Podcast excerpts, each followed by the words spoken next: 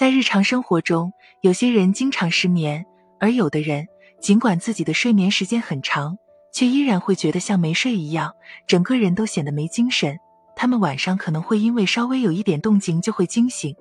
有时候哪怕是轻微的雨声。或者屋外其他人的开门声、说话声都会醒过来，然后就很难入睡，或者说在睡眠过程中也是时睡时醒，这就是睡眠质量差的表现。睡眠质量差基本上就相当于白睡了。那睡眠质量差对身体会有哪些影响呢？一、睡眠质量差会影响自己的大脑思考，导致工作或者学习效率降低。相信大家都会发现，如果自己熬夜到很晚，没有休息好的话。第二天自己就会没有精神，工作或者学习的时候会觉得头昏眼花，注意力集中不了，不管是工作还是学习的自然效率就降低了。长期睡眠质量差会感觉到头疼、记忆力减退的情况。二、长期睡眠质量差会使人衰老加快，长期睡眠质量差，皮肤会发黄、暗沉、干燥，眼部还经常会有黑眼圈。晚上是人体器官排毒的时间，如果长期器官排毒不能正常进行，那么毒素就会在人的身体上表现出来，长痘、长斑、皮肤干燥、衰老等现象就会慢慢显现。其实这就像大家买了一个生产设备，如果正常使用的话，寿命是十年，但是如果你一直不停歇的使用，那么设备的寿命可能只有五年的原理是一样的。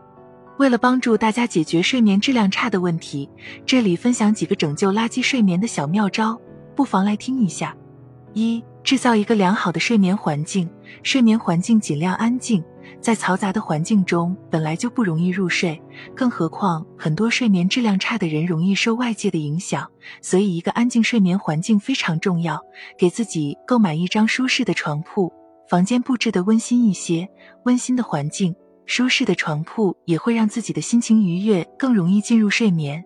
二、睡前做一些容易助眠的事。睡前尽量不要看或者听一些让人情绪兴奋的视频或者歌曲，可以看一些比较枯燥乏味的纸质书籍，或者听一些舒缓的音乐。晚饭后尽量不喝咖啡、浓茶一类的提神饮料，这样反而会让人睡不着。睡前半小时用热水泡脚，缓解身体的疲劳，有助于入睡。睡前可以喝点牛奶，吃香蕉一类助眠的食物。三、减少强光暴露，不仅仅是睡眠的自我调理，睡眠的环境安排同样也很重要。强光、刺眼的环境会不自觉地唤醒身体的生物钟，阻碍你进行睡眠。而在这同时，皮质酮的分泌水平也会升高，进一步督促你起床。所以，保障睡眠的好方法。最好将周围的环境调整好，避免强光暴露和蓝光照射，尽量隔绝生物钟亢奋的一切因素，才能更好的保障睡眠效果。我们还可以通过建立良好的饮食习惯、运动的习惯及科学睡眠的方法等等，来平衡皮质醇的分泌，还可以辅助一些安神类补剂、药物治疗、放松的一些减压方法及技巧。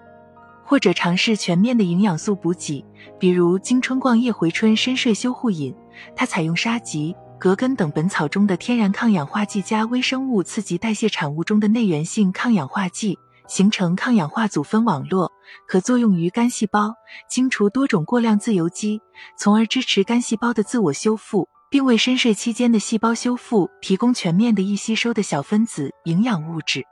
青春逛夜回春深睡修护饮非常适合熬夜党、夜间打工人、睡眠障碍群体等人群饮用，让你的身体在夜间可以得到更好的自我修复，同时也让你早起不再那么困难，排便更顺畅，抵抗力更强。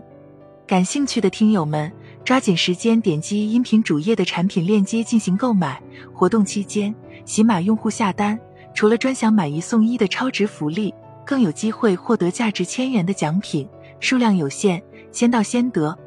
总之，长期睡眠质量差会影响到人体的身心健康。毕竟，拥有一个健康的身体，才能拥有无限的可能，才能实现自己的理想目标。